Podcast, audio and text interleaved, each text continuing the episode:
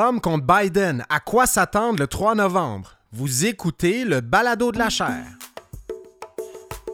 Bonjour tout le monde, je m'appelle Frédéric Gagnon, je suis titulaire de la chaire Raoul Dandurand en études stratégiques et diplomatiques de l'Université du Québec à Montréal et vous écoutez le balado de la chaire. C'est un balado qui vous permet d'entendre nos conférences si vous les avez ratées et des capsules d'analyse de l'actualité internationale, de l'actualité politique aux États-Unis et de la culture populaire américaine. Je vous souhaite une bonne écoute.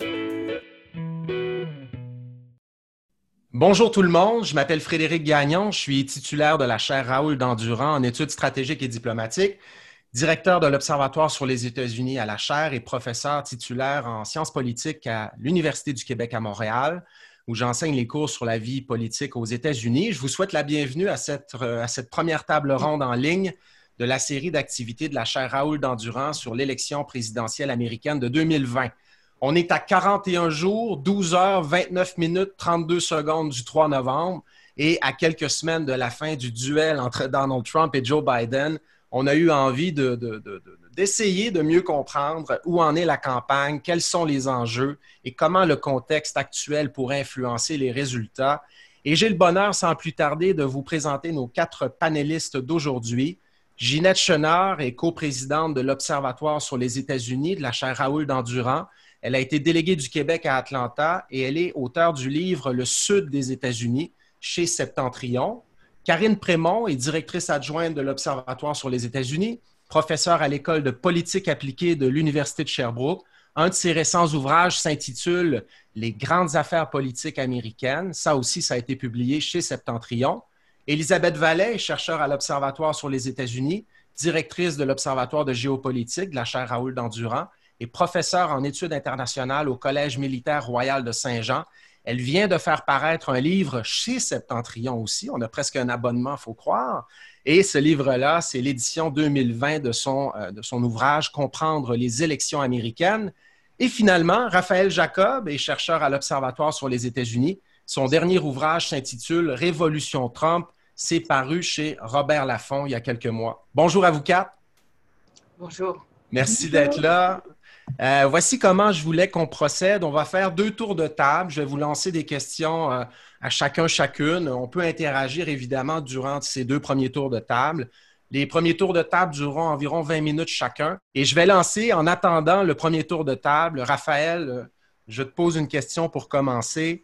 J'ai envie de parler des sondages. On voit les sondages à l'échelle nationale.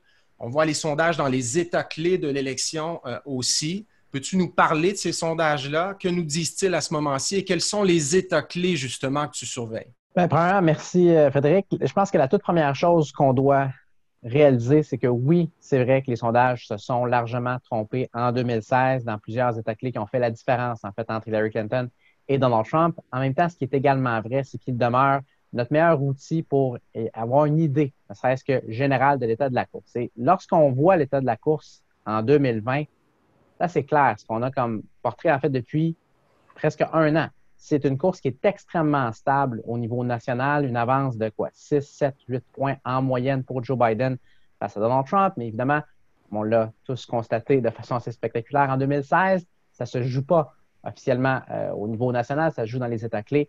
Et dans les États clés, M. Biden semble également avoir une certaine avance, même si évidemment euh, elle n'est pas à toute épreuve. Au niveau des États clés, parce qu'on sait que les, élections américaines, concrètement, se jouent dans une poignée d'États à tous les quatre ans. Il y en aurait trois que personnellement, je garderais particulièrement à l'œil. Ce ne sont pas les trois seuls États qui sont compétitifs, mais en ce qui me concerne, euh, peu importe qui entre Joe Biden et Donald Trump est capable d'aller gagner au moins deux de ces, de ces trois États-là, pardon, va être extrêmement bien placé pour remporter le collège électoral et donc la présidence. Et je fais allusion Wisconsin, à la Pennsylvanie, qui ont été les deux États, en fait, qui ont donné le 270e grand électeur, qui ont fait basculer le collège électoral en 2016, ainsi que l'Arizona. Donc, on va pas commencer avec une, prédiction euh, à l'emporte-pièce, mais je vous dirais que peu importe qui gagne, au moins deux de ces trois-là va être très, très difficile à battre au collège électoral. Ça se joue encore dans le Midwest des Grands Lacs et tu sembles exclure la Pennsylvanie de la liste des États que tu surveilles en ce moment. Est-ce que c'est parce que Biden a une bonne avance dans cet État-là? Non, non, je mentionne en fait le Wisconsin, la Pennsylvanie ah, et l'Arizona. Pardon, j'ai mal entendu. Oh, Donc, le Michigan, pardon, ne fait pas partie des États que tu surveilles? Le, Michigan, pour moi, est un petit peu l'image inverse de la Floride. C'est-à-dire que oui, c'est un État qui est compétitif, mais si, par exemple, Donald Trump remporte le Michigan, en ce qui me concerne, c'est parce qu'il a déjà les 270 grands électeurs. Ça va être, en bon français, du gravy, là, un petit peu euh, quelque chose dont il n'y a pas besoin, mais qui va ajouter à sa victoire, un petit peu comme en 2016. Euh, la Pennsylvanie et le Wisconsin ont basculé avant que le Michigan euh, ne le fasse. Et à l'inverse, avec la Floride, les gens sont comme marqués, pour ne pas dire traumatisés, avec l'épisode de 2000. Plusieurs pensent que la Floride fait la différence.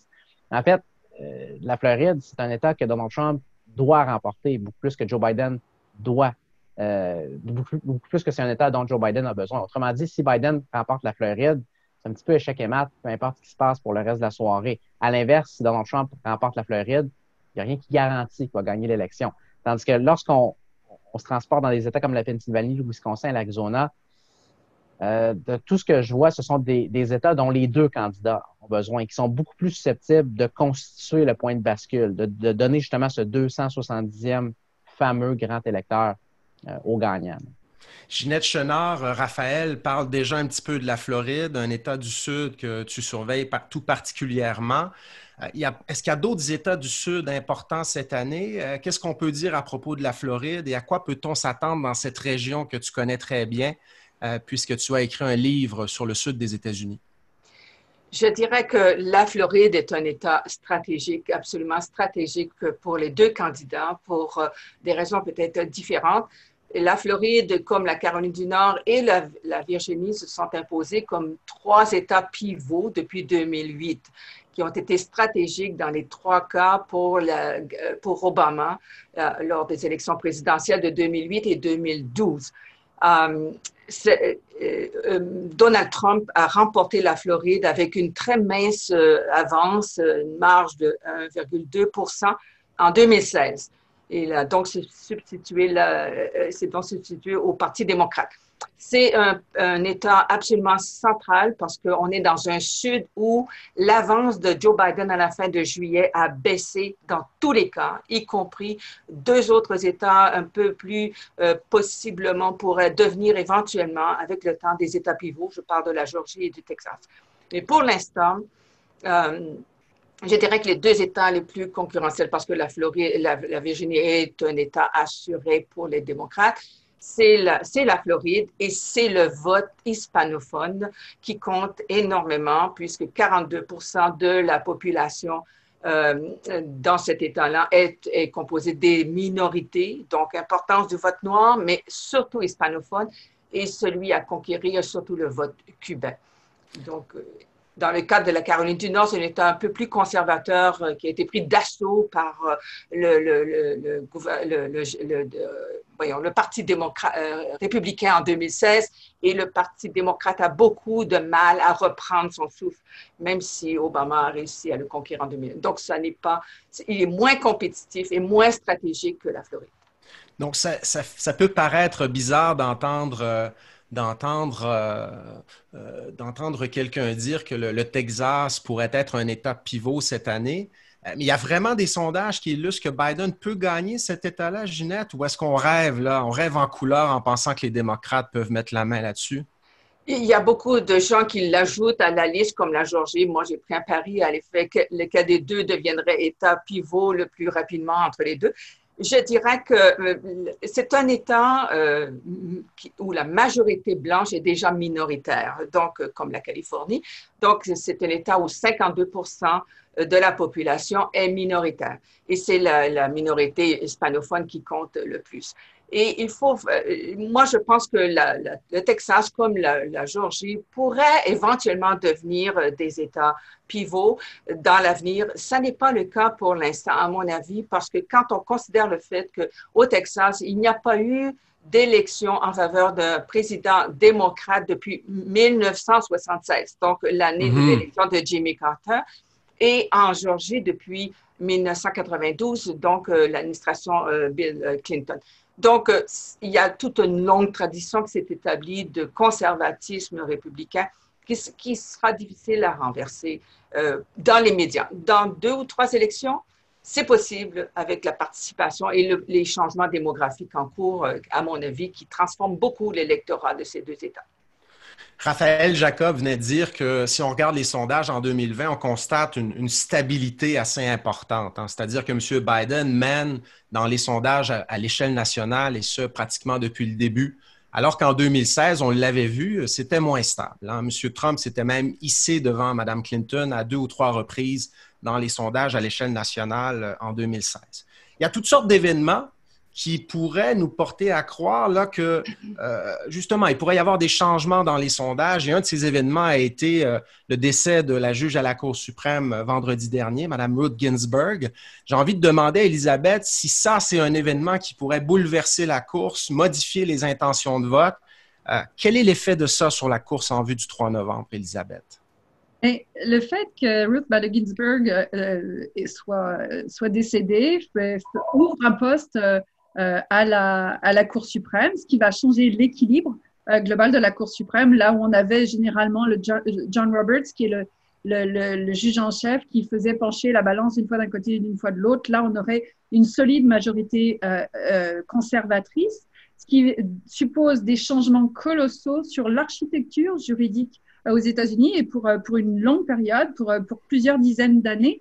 Euh, notamment parce que l'on parle d'un nom, euh, Amy Barrett, qui est de l'école de Scalia, qui est très axée sur les intentions premières, euh, qui euh, est, est, en fait très conservatrice sur des questions comme l'avortement, où elle a été très claire, qui a très clairement dit aussi qu'un juge pouvait tout à fait mêler sa foi et ses opinions personnelles à l'interprétation du droit, donc qui n'est pas forcément quelque chose de courant dans ce qu'on voit comme euh, parmi, euh, parmi les, les juges euh, au cours supérieur au moins. Et puis, petite anecdote qui a une incidence, je pense, sur tout le débat, c'est que Amy Barrett fait partie d'un groupe particulier qui s'appelle People of Praise. Et People of Praise est ce groupe fondamentaliste catholique euh, qui fait signer à ses membres un, contrat à vie, de loyauté à vie en quelque sorte. Et les plus hautes positions peuvent être occupées par des hommes. Et dans ce cas-là, on les appelle les heads, et par des femmes. Et dans ce cas-là, on les a appelés pendant longtemps des handmade. Et donc, le lien, vous comprenez que je le fais tout de suite avec Margaret Atwood. Et ça fait partie de ces éléments qui insécurisent beaucoup euh, les gens qui voient euh, Trump vouloir nommer, procéder à cette nomination tambour battant euh, avec l'aval, et je pense que là, c'est presque un euphémisme, avec l'aplaventrisme le, des, sénateurs du comité, du comité judiciaire côté républicain qui reviennent sur la parole qu'ils avaient donnée que non, il n'y aurait pas de désignation d'un juge à la Cour suprême en année électorale que c'était au peuple de choisir. Euh, donc, on est très loin de cette idée-là. Et là, ben, il y a deux stratégies. Trump, d'un côté, espère aller chercher, consolider sa base, mais peut-être aller plus loin, aller ramasser euh, les, euh, les, les, évangéliques, les, les femmes, peut-être aussi, puisqu'il nommerait une femme, les, femmes de ces fameuses femmes au foyer de banlieue, c'est ces mots, pas les miens, qu'il cherche à reconquérir. Et puis, de l'autre côté, les démocrates qui espèrent qu'il va y avoir une mobilisation du vote côté démocrate là aussi des femmes, parce que les prochaines décisions qui sont, euh, sur lesquelles la Cour suprême va devoir se, prononcer, la prochaine est très bientôt, dans quelques semaines, c'est sur les conditions préexistantes dans le cadre d'Obamacare.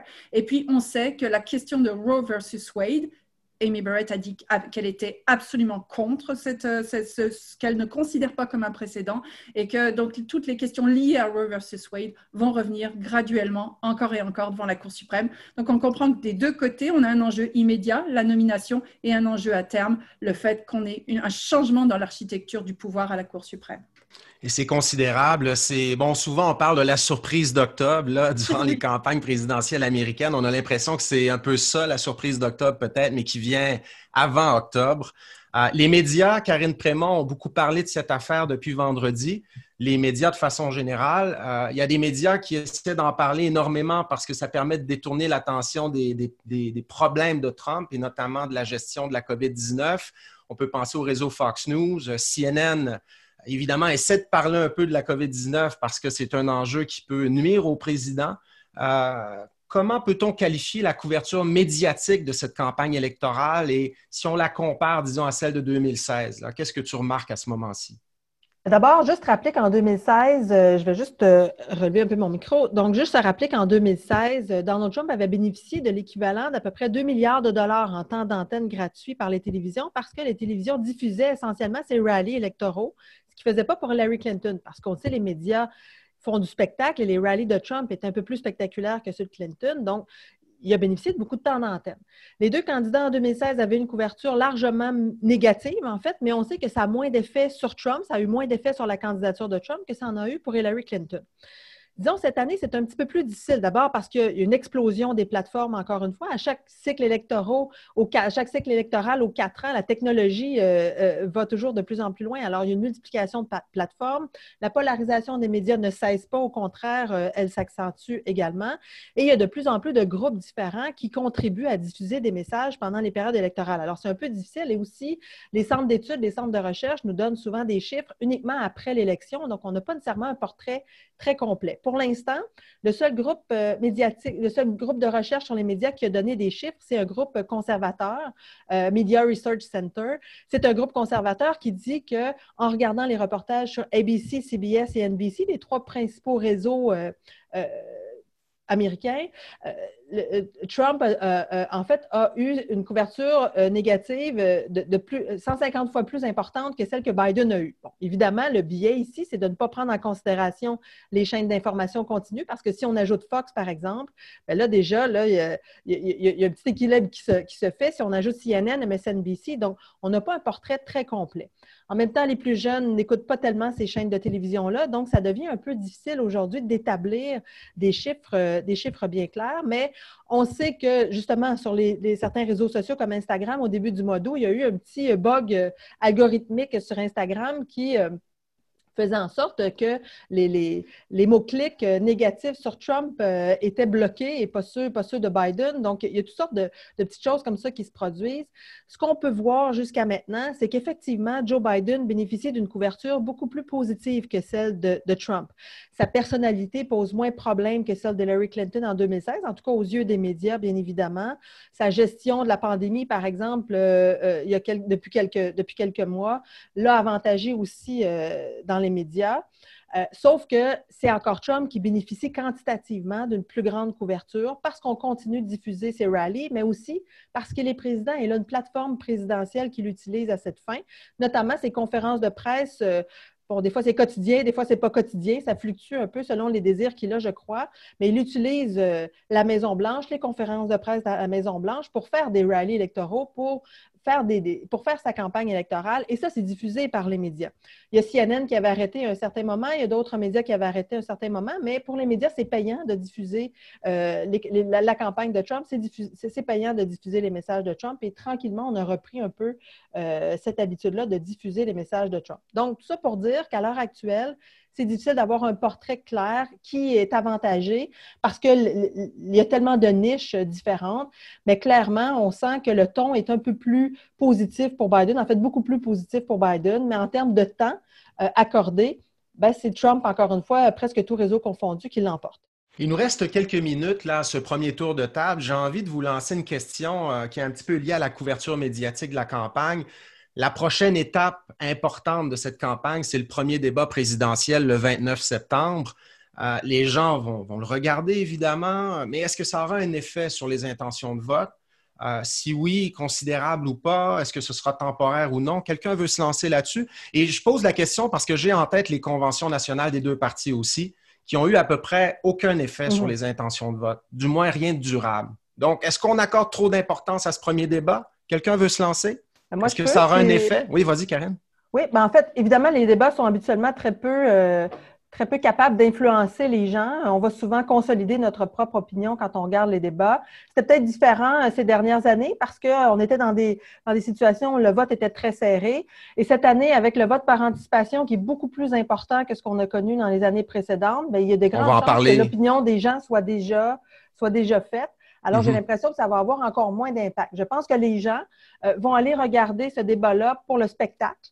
Euh, on se rappelle que les débats de 2016 sont parmi euh, les, les- les trois débats présidentiels de 2016 sont dans les dix premiers les plus écoutés aux États-Unis depuis le début de l'histoire des débats. Le premier débat entre Trump et Clinton est le, plus le débat le plus important, le plus écouté de l'histoire. Alors, j'ai l'impression que les gens vont aller écouter. Ce sera pareil pour le débat vice-présidentiel, j'ai l'impression. Mais je ne suis pas certaine, en tout cas, que ça va avoir un impact sur les intentions de vote des gens. Ginette, peut-être? Voilà, je, je, je crois qu'il y a un problème d'image, à mon avis, qui se dégage un peu de la campagne de Joe Biden et qui fait le jeu de la campagne de, de, de, de, Donald Trump. Le fait que euh, Biden a été en retrait, passablement en retrait pendant la première période euh, après la convention, mais même avant, etc. Donc, le fait qu'il est en retrait, et, et- et ça donne un peu de- d'eau au moulin à, la, critique de Donald Trump, à l'effet qu'il n'est pas là, il est un peu faible, etc. Et on se rappelle lors de l'élection euh, de, de- de- de 2016, les accusations trompeuses et mensongères qu'il faisait à l'égard de, d'Hillary Clinton ont finalement influencé énormément euh, le, vote, à mon avis, parce qu'elle était, euh, elle avait la faveur populaire et elle l'a perdue.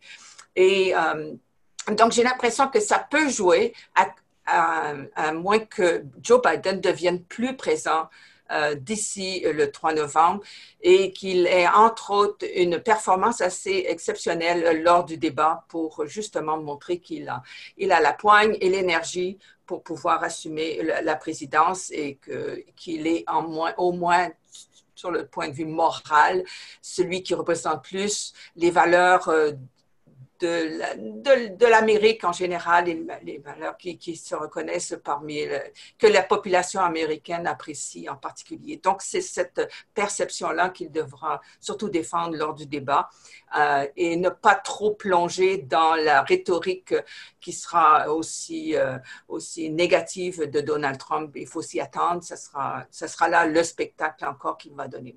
Elisabeth, Raphaël, là-dessus? Euh, Est-ce que c'est intéressant comme question parce que je faisais de la recherche là-dessus cette semaine, puis il n'y a pas vraiment de règles universelles depuis l'arrivée des, débats au milieu du 20e siècle, des débats dans le cadre évidemment des élections présidentielles. De façon générale, c'est vrai ce que Karen dit que les débats tendent pas à avoir un très, très gros impact, ne serait-ce que parce qu'ils arrivent très tard dans la campagne électorale. Les campagnes sont excessivement longues aux États-Unis. Quand on est rendu au mois de septembre, ça fait souvent 6, 8, 10, 12 mois qu'on est en campagne.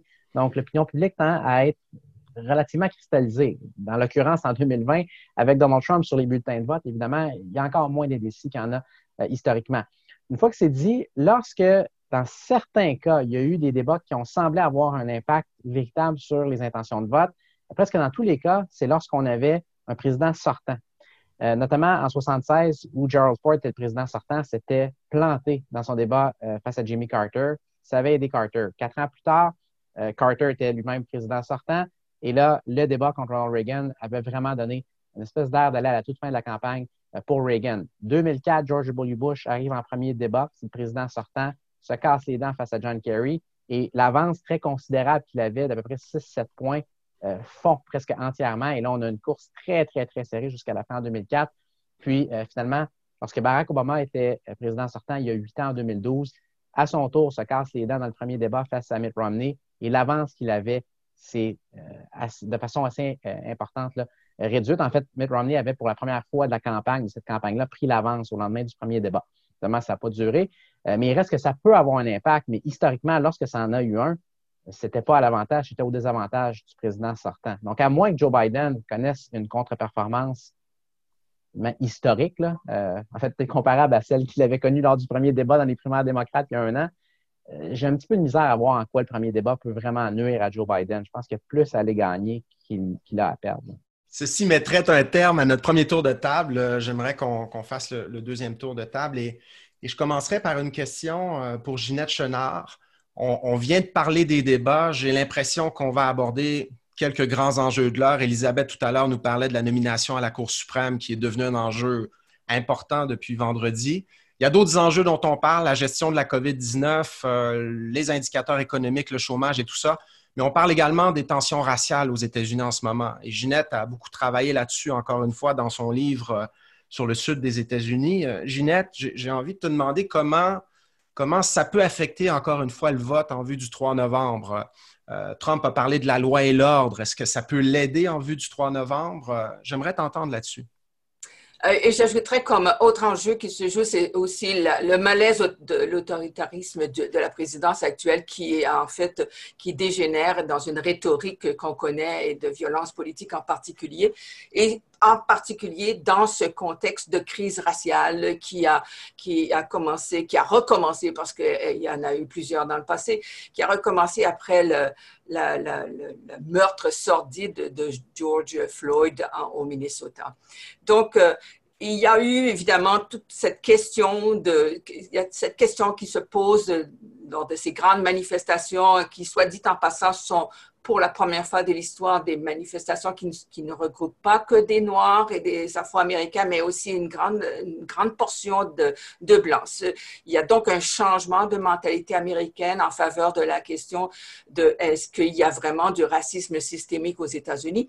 Euh, et je pense que cette, participation aux manifestations pacifiques euh, antiracistes euh, de la population blanche est une preuve d'un changement de mentalité, de l'évolution de la mentalité d'une bonne portion de la population blanche. Ceci étant dit, est-ce que la question du racisme systémique va euh, pour autant, en autant que ce mouvement perdure et, qui prend un peu, qui s'essouffle un peu présentement, est-ce que ce mouvement antiraciste est un mouvement qui va durer? Euh, ça, euh, j'en doute, j'en doute beaucoup parce qu'une fois les crises passées, euh, les gens aiment retourner à une normalité, à une paix sociale. Et c'est là qu'arrive la, fameuse, la fameuse approche de Donald Trump de la loi et l'ordre. Moi, je vous promets la loi et l'ordre. Mais je, je, ne suis pas convaincue que ce mot d'ordre de, Donald Trump sera aussi efficace euh, qu'il croit qu'il pourrait l'être, parce que je pense qu'il y a eu trois ans qui se sont passés où, les, en tout cas du côté de la mine du vote blanc, des femmes, des banlieues qui ont de plus en plus voté en 2018 en faveur euh, du Parti démocrate à la Chambre des représentants. Donc, je, je crois qu'on a un peu la preuve que le discours de Donald Trump ne convient pas à tout le monde.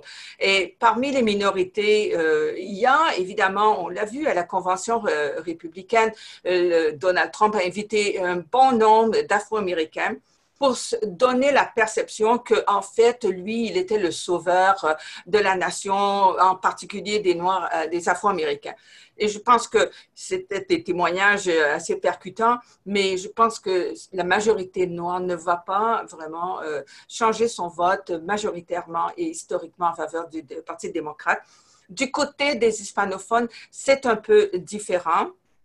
Euh, il y a un, taux d'ambivalence à l'égard euh, de la prochaine élection qui est assez élevé, en particulier dans les États pivots. On dit qu'il y a au moins 38% d'indécis et que le, discours, la rhétorique de Donald Trump de la loi et l'ordre euh, en a séduit quelques-uns parce que là, on a, une faction un peu plus conservatrice, comme je l'expliquais notamment dans le cas du vote cubain, donc qui, qui, est un peu séduit par ce discours-là.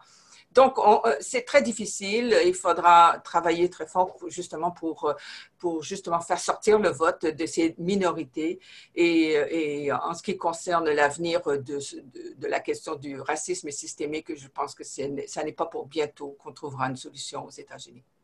Merci Ginette. Euh, Joe Biden a choisi une colistière, euh, la sénatrice de la Californie, Mme Kamala Harris, qui pourrait peut-être lui permettre de, faire encore plus le plein de vote auprès des Afro-Américains que ce qu'il a réussi à faire durant les primaires démocrates.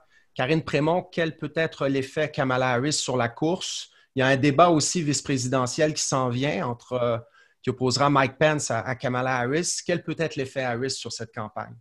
D'abord, il faut juste rappeler qu'habituellement, euh, le choix des colistiers se fait sur des critères électoraux assez précis, c'est-à-dire on va choisir quelqu'un qui peut nous permettre de gagner un État qu'on n'est pas capable d'aller chercher. On va essayer aussi d'aller chercher un équilibre euh, en termes d'âge ou de génération ou en termes d'expérience, par exemple, ou quelqu'un qui peut justement nous faire gagner le vote d'un groupe bien spécifique d'électeurs.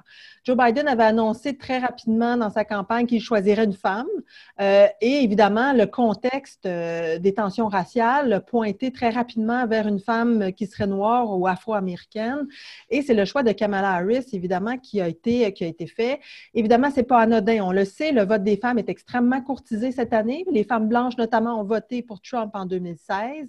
Euh, et les, les, Noirs, les Afro-Américains, ont très peu voté en 2016. Alors, euh, euh, bien sûr, c'est lié aux tensions raciales, mais c'est lié au calcul électoral aussi qui est, qui est fait derrière ça.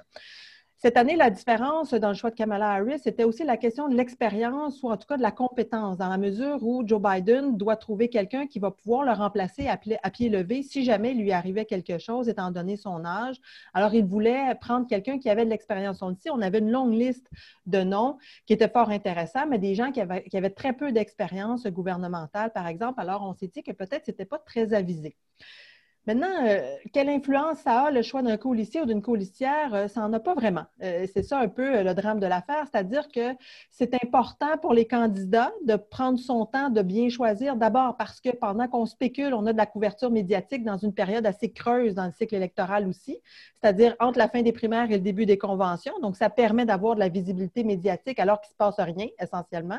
en même temps, ça permet aussi peut-être de cibler où sont nos vulnérabilités d'aller choisir une personne qui pourra nous aider à la combler. Et finalement, ça nous permet de choisir quelqu'un qui va attaquer plus directement l'adversaire pour nous donner, pour donner l'impression que nous, on reste un peu au-dessus de la mêlée. Donc, c'est pour ça que c'est important pour les candidats de bien choisir. Et je pense que c'est pour toutes ces raisons-là que Kamala Harris a été choisie. Maintenant, pour 60% des électeurs, quand on leur demande depuis 2000, euh, quand les, les, sont choisis, est-ce que ça influence votre vote? Pour 60% des électeurs, ça n'a aucune espèce d'importance. Ça peut avoir un impact, ça a eu un impact positif pour de ces, chacune de ces élections-là pour à peu près 10% des électeurs, un impact négatif pour à peu près 10% de ces, électeurs, mais on comprend que ça n'a pas un effet particulier. Peut-être que cette année, ce sera différent en raison du contexte, mais justement, vous l'avez dit, en raison de son vis-à-vis à Kamala Harris, c'est-à-dire Mike Pence, que les gens connaissent peu, qui est très peu visible dans cette administration. On comprend que Trump prend beaucoup d'espace. Alors, euh, Mike Pence est plutôt un joueur de l'ombre. Et Kamala Harris, on l'a vu à quel point elle était combative durant les débats des primaires. Alors, on peut imaginer euh, à quel point il y aura une friction entre ces deux-là, ou en tout cas, euh, c'est peut-être ce que les gens s'imaginent, et je pense que ça va attirer des gens. Mais euh, à moins que le choix du colistier ou de la colistière soit très mauvais, ça n'a pas d'influence les mauvais choix, on peut remonter à 1984 euh, quand Walter Mondale, le démocrate, avait choisi Géraldine Ferraro. À Géraldine Ferraro n'était pas nécessairement un mauvais choix, mais à cette époque-là, choisir une femme, ça avait plombé sa candidature. Il y avait d'autres raisons, bien sûr. On peut penser à John McCain aussi. Malheureusement, avec un autre exemple de femme colistière, c'est Sarah Palin, parce qu'elle n'était peut-être pas nécessairement celle qui convenait à sa campagne. Euh, mais sinon, et encore une fois, ce ne sont pas les seules, euh, les seules causes de l'échec de ces campagnes-là, bien sûr, mais tout ça pour dire que le choix d'un colistier ou d'une colistière, généralement, ne change pas la donne. Euh, mais on verra cette année, en raison de tout prend des proportions cette année. Alors, euh, on pourra voir, euh, surtout après le débat, quel impact ça a sur les intentions de vote. Donc, le duel a lieu le 3 novembre, le duel présidentiel. Et il y a d'autres élections aussi le soir du 3 novembre, ou du moins, le vote a déjà, a déjà commencé. On va en reparler tantôt. Mais le 3 novembre, on va connaître, en tout cas, certains résultats de ces élections. Il y a des élections au Congrès des États-Unis en particulier, à la Chambre des représentants et au Sénat. Et le Sénat semble en jeu cette année, Raphaël. Euh, et c'est important ça. Je regardais euh, encore les, promesses de Joe Biden. Là, il veut, euh, il, veut changer un certain nombre de choses, notamment sur le plan fiscal, réduire les impôts des plus riches et tout ça. Mais le Congrès est très impliqué dans ce processus et doit adopter les budgets et tout ça. Euh, qu'en est-il de ces élections au Congrès? Quelles sont les élections que tu surveilles? Et si Biden gagne, par exemple, est-ce qu'on peut imaginer que les démocrates seraient majoritaires au Sénat, par exemple, ce qui permettrait à Harris et Biden d'avoir un petit peu plus les coups des franges pour gouverner?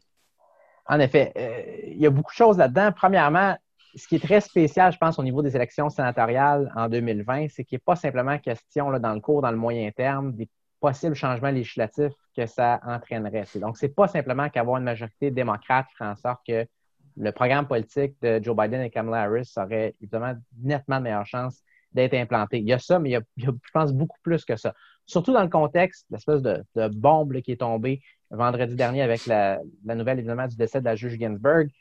Euh, je pense qu'il y, a vraiment euh, d'énormes chances que si Joe Biden arrive à la Maison-Blanche en janvier 2021, que les démocrates ont repris le contrôle du Sénat et qu'avant ça, Donald Trump ait été capable, avant de quitter la Maison-Blanche, de faire confirmer sa juge éventuelle à la Cour suprême, qu'il y ait donc immensément de pression pour que les démocrates changent les règles du Sénat et euh, procèdent même peut-être à des changements beaucoup plus vastes que ça au niveau des institutions américaines. On, parle beaucoup dans les derniers jours de, l'espèce d'idée de court packing, de pacter la Cour suprême, autrement dit, pardonnez l'anglicisme, ça voudrait dire euh, gonfler la, quantité en fait de sièges à la Cour suprême pour pouvoir diluer la, nouvelle majorité conservatrice là, de 6 à 3 qu'on aurait.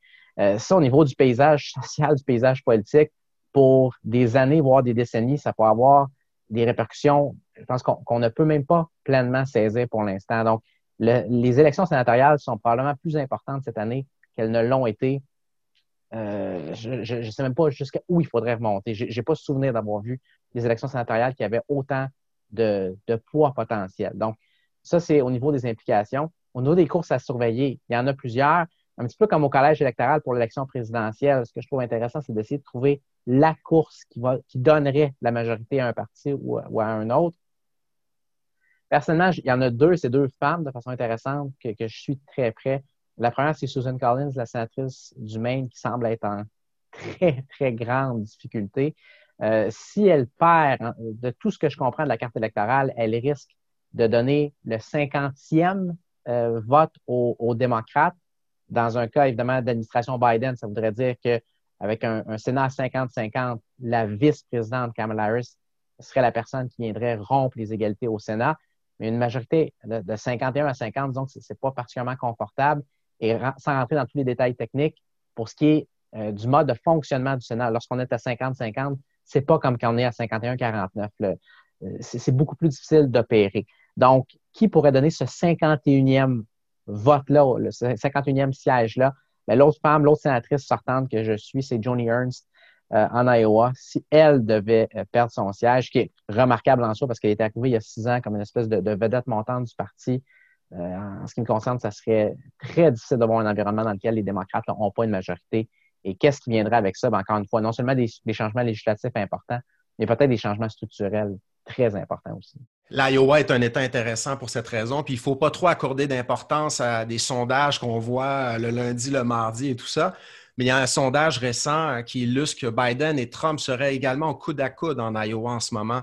Euh, il, y a y a même des pronostiqueurs, puis il faut faire attention aux prédictions, bien sûr, mais qui disent que la marge d'erreur qu'on voit dans les sondages pourrait aller dans le sens de Biden aussi, qu'un raz de marée électoral n'est pas impossible non, non plus le soir du 3 novembre. Sauf que, Elisabeth, c'est possible qu'on ne connaisse pas le résultat de l'élection le 3 novembre non plus. Et c'est ce qui rend la course euh, euh, particulièrement intéressante. Il y a beaucoup de votes par anticipation cette année, de votes par la poste. Karine en a dit quelques mots tantôt. Peux-tu nous dire quelques mots là-dessus? En, quoi ça consiste? Quelles sont les règles en lien avec ça? Est-ce que le vote par la poste va être plus important? Et qu'est-ce que ça veut dire pour les résultats qu'on va connaître le 3 novembre? Et est-ce qu'on va connaître le résultat de l'élection le 3 novembre? En fait, c'est ça ma question. Ben, je pense que tu as commencé d'abord, oui, les, chances qu'on dise adieu à notre soirée électorale et qu'on aille se coucher bredouille sont vraiment élevées. Qu'on se couche euh, tard. Oui, tard et bredouille, peut-être aussi.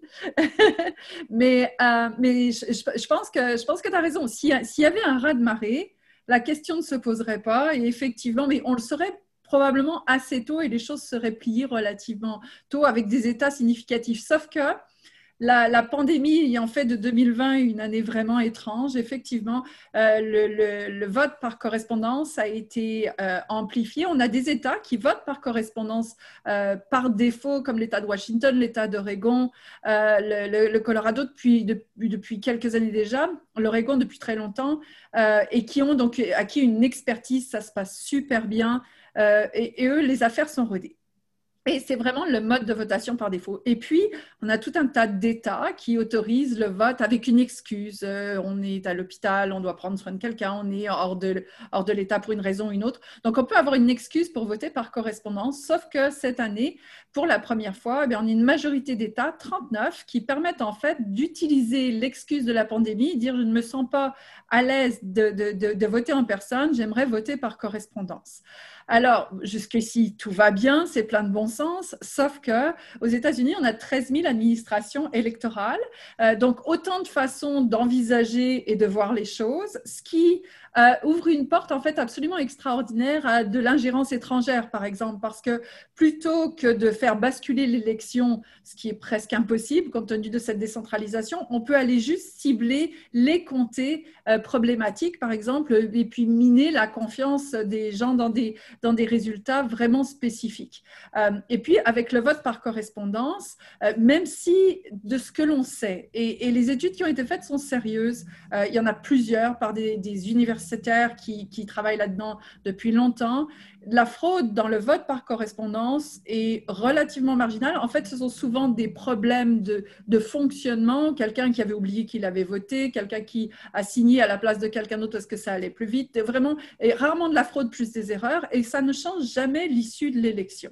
Sauf que là, on va se retrouver avec des États qui n'ont aucune expérience en matière de vote euh, par anticipation et qui euh, vont devoir, probablement à la mitaine pour certains, alors que c'est automatisé pour ceux qui ont de l'expérience dans ce domaine-là, comparer la signature sur le bulletin par correspondance avec la signature de l'inscription sur la liste électorale. Je ne sais pas vous, mais moi, je signe rarement exactement de la même manière.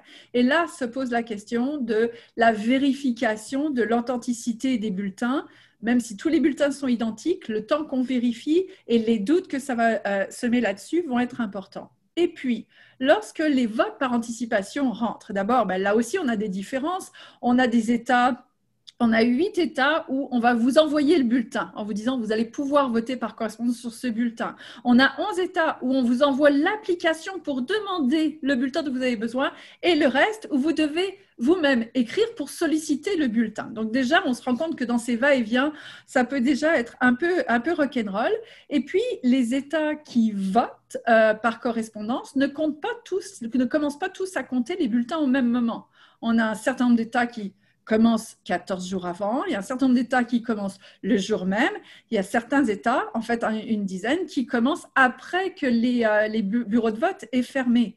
Et plusieurs, états, plusieurs États clés, c'est ça qui est, c'est ça qui est particulier, la Pennsylvanie et tout ça. Et rajoutons à ça qu'on a encore d'autres États qui acceptent de compter des bulletins qui auraient été postés le jour même de l'élection. Donc, à moins d'un raz-de-marée, on revient au début, euh, à moins d'un raz-de-marée et d'une évidence crasse, hormis ça, nous n'aurons pas de soirée électorale, mais nous aurons une semaine électorale avec des contestations, avec des vainqueurs qui vont se déclarer très tôt et comme la majorité des personnes qui disent qu'ils vont voter en personne sont des républicains et que la majorité des gens qui disent voter par anticipation sont des démocrates, la probabilité est qu'on ait une espèce d'impression que les républicains ont bien performé. Puis, quand on aura compté tous les bulletins de par, par, correspondance, on va peut-être se rendre compte que ça devient un peu plus violet, voire un peu plus bleu. Et toute cette période-là va être une période un peu flottante où on va avoir un président proclamé, puis peut-être un autre. Et toute cette crise-là sera une crise de légitimité profonde avec les contestations judiciaires. Il y a beaucoup d'argent en ce moment qui est investi dans, ces, euh, dans la perspective de ces contestations judiciaires, avec, qui sait, la question amenée devant la Cour suprême qui devra trancher à 4 contre 4. Lawrence Douglas, rapidement, Raphaël, le, professeur Lawrence Douglas dit exactement ça, ou à peu près dans son ouvrage, dont le titre est assez euh, évocateur, Will he go? Est-ce qu'il quittera? On parle de M. Trump ici, et Douglas dit, ne vous attendez pas à ce qu'il reconnaisse sa défaite si jamais on, est dans une situation euh, semblable à celle que décrit Elisabeth. Ce n'est tout simplement pas dans son ADN de le faire. Est-ce que c'est trop alarmiste, ce genre de scénario-là? Raphaël voulait peut-être rebondir là-dessus. Oui, ben en fait, euh, parce que c'est génial euh, comment, comment Elisabeth l'a présenté, parce que euh, on est un petit peu dans une situation, pardonnez l'anglicisme, mais damn if you do, damn if you don't, avec, avec la, situation touchant le décès de la juge Ginsburg, son possible remplacement, parce que si elle est remplacée avant le 3 novembre par l'éventuelle candidate que Donald Trump va mettre de l'avant. Imaginez une situation dans laquelle, justement, il y a contestation judiciaire au sujet de l'élection. Ça monte jusqu'à la Cour suprême. Cette Cour suprême-là a le tiers de ses membres qui a été nommé par le président actuel, qui est une des deux parties prenantes de cette euh, dispute-là. C'est assez remarquable en soi et une cour dont euh, on aurait euh, cette toute nouvelle membre-là qui serait évidemment extraordinairement controversée. Ça, c'est une chose. L'autre chose, c'est que Elisabeth parlait d'une semaine électorale. Écoutez, il y a un juge fédéral parlant de contestation judiciaire, juge fédéral au Wisconsin. On parlait du Wisconsin tantôt comme un des États les plus importants, sans doute, qui pourrait peut-être faire basculer l'élection d'un côté ou de l'autre. Donc, un juge qui a euh, rendu une décision comme quoi on pouvait et on allait pouvoir admettre tous les bulletins de vote reçus jusqu'à une semaine après le scrutin, tant qu'ils sont, euh, tant, qu'ils ont la, marque comme quoi ils ont été envoyés le 3 novembre, donc le jour du scrutin au plus tard. Donc, on pourrait être en train de compter et de contester pendant un petit bout de temps. On ne le souhaite pas, mais c'est donc c'est un scénario qui est plausible.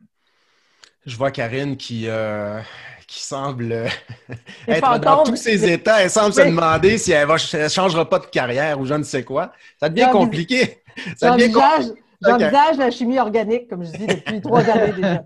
mais vas-y, Karine. Mais, mais c'est le fantôme de 2000 aussi euh, qu'on a à l'esprit. Bien sûr, on se rappelle que ça a pris plusieurs mois avant de connaître l'issue de ce vote-là, avec effectivement un président, George W. Bush, qui arrive à Washington en janvier, euh, qui n'est pas légitime pour une bonne partie de la population, encore une fois. Donc, on, ne s'est pas rendu jusqu'à la Cour suprême euh, américaine, on s'est rendu jusqu'en Cour suprême de Floride, mais, mais, mais mais essentiellement, on a eu des juges qui ont pris cette décision-là. Alors, euh, ça avait créé une situation un peu, euh, particulière que le 11 septembre, neuf mois plus tard, va faire oublier. Mais, c'est un peu ce fantôme-là qu'on a, euh, qu'on a à l'esprit. Évidemment, il y a les partisans de Trump aussi. C'est pas tellement euh, will he go, c'est est-ce qu'ils vont le laisser partir? Est-ce que, est -ce que ces partisans-là vont accepter le résultat aussi? Ça fait plusieurs semaines, voire plusieurs mois, voire quatre ans que Trump dit euh, je ne reconnaîtrai peut-être pas le résultat de l'élection. Euh, le vote par la poste, c'est de la fraude. Alors, dans un scénario comme Elisabeth le présente, tout ce vote par la poste est surtout démocrate. Ben, ça va être facile pour Trump de dire ben, je vous l'avais dit, vous voyez bien, on a bourré les urnes chez les démocrates. Alors, moi, je ne reconnais pas je ne reconnais pas le, vote par la poste. Donc, on est dans une situation là où effectivement, on se dit on va passer euh, la semaine à Radio-Canada pour essayer de voir ce qui va se passer. Mais euh, on espère évidemment que ça se passe autrement. Mais ça fait partie des scénarios envisagés. Mais de toute façon, le 20 janvier 2021, il devra y avoir quelqu'un qui quitte et quelqu'un qui reste, ou enfin la personne qui, est élue euh, restera. Mais enfin, bref, tout ça pour dire que le 20 janvier, on peut attendre jusque-là peut-être pour voir exactement ce qui va se passer. Elisabeth? Et ce qui est intéressant, c'est que le 20 janvier à midi, la personne qui n'est pas président devient un individu et ne bénéficie plus de l'immunité présidentielle. Voilà. Et, et donc? Ben, tu, penses, aux, poursuites, aux poursuites judiciaires possibles? C'est à ça que tu fais euh, référence? Même à ça, la personne qui, le 20 janvier à midi, est présente physiquement sur les lieux de la Maison-Blanche et n'a plus lieu d'y être euh, et aurait un comportement inapproprié serait un intrus à la Maison-Blanche. Quand on a posé la question à Joe Biden, en tout cas, il a dit ben, je demanderai aux militaires d'aller le chercher. Mais c'est quand même particulier. On n'a pas l'habitude d'entendre ce genre de choses. Ah, et, on ne voudrait pas que ça se rende là non plus, parce que justement, en termes d'image, en termes de crédibilité, en termes de, c'est ça, de démocratie, ça, ce serait difficile pour les États-Unis de se remettre de ça, ou pour le peuple américain de se remettre de ça. Alors, on ne souhaite pas ça, euh, ça c'est clair. Karine a raison, toute la légitimité de la démocratie américaine repose dans ces quelques semaines-là. Hmm. Ginette Chenard, vous voulez ajouter quelque chose là-dessus? Non, je suis, je suis d'accord à l'effet que cette crise de légitimité, elle, est déjà en, cours. Elle, a commencé avec l'élection de, de, Donald Trump. Donc, elle n'est pas nouvelle, mais la période de temps après l'élection, euh, du 3 novembre jusqu'au mois de janvier, du 20 janvier, il sera extrêmement longue et il risque de se passer beaucoup de choses, euh, effectivement, parce que dans l'hypothèse où Donald Trump perd le pouvoir, il, il aura toujours le, pouvoir de prendre des décisions et, qu'est-ce qu'il décidera de faire. Euh, c'est de l'improvisation, c'est des choses auxquelles on peut s'attendre et qui sûrement vont contribuer à, justement à aggraver la situation de délégitimité et de la démocratie sera en, souffrira encore plus. Oui, ce qui est particulier est que c'est comme si le pays sera sur pause hein, pendant toutes ces semaines et ces mois-là, alors qu'on est en pleine pandémie. C'est un problème qui exigerait des, solutions rapides. Euh, il y a d'autres soucis aussi, ceux auxquels euh, Ginette a fait référence, les tensions raciales. Quelle année, quelle année quand même. Hein?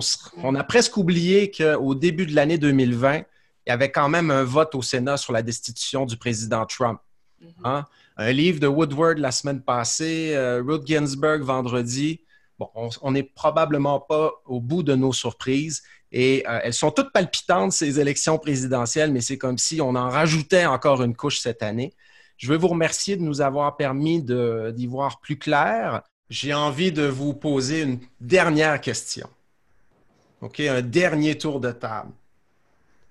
Quand vous vous couchez le soir et que vous pensez au 3 novembre, quel est, pensez-y là, je vais lentement, quel est le mot?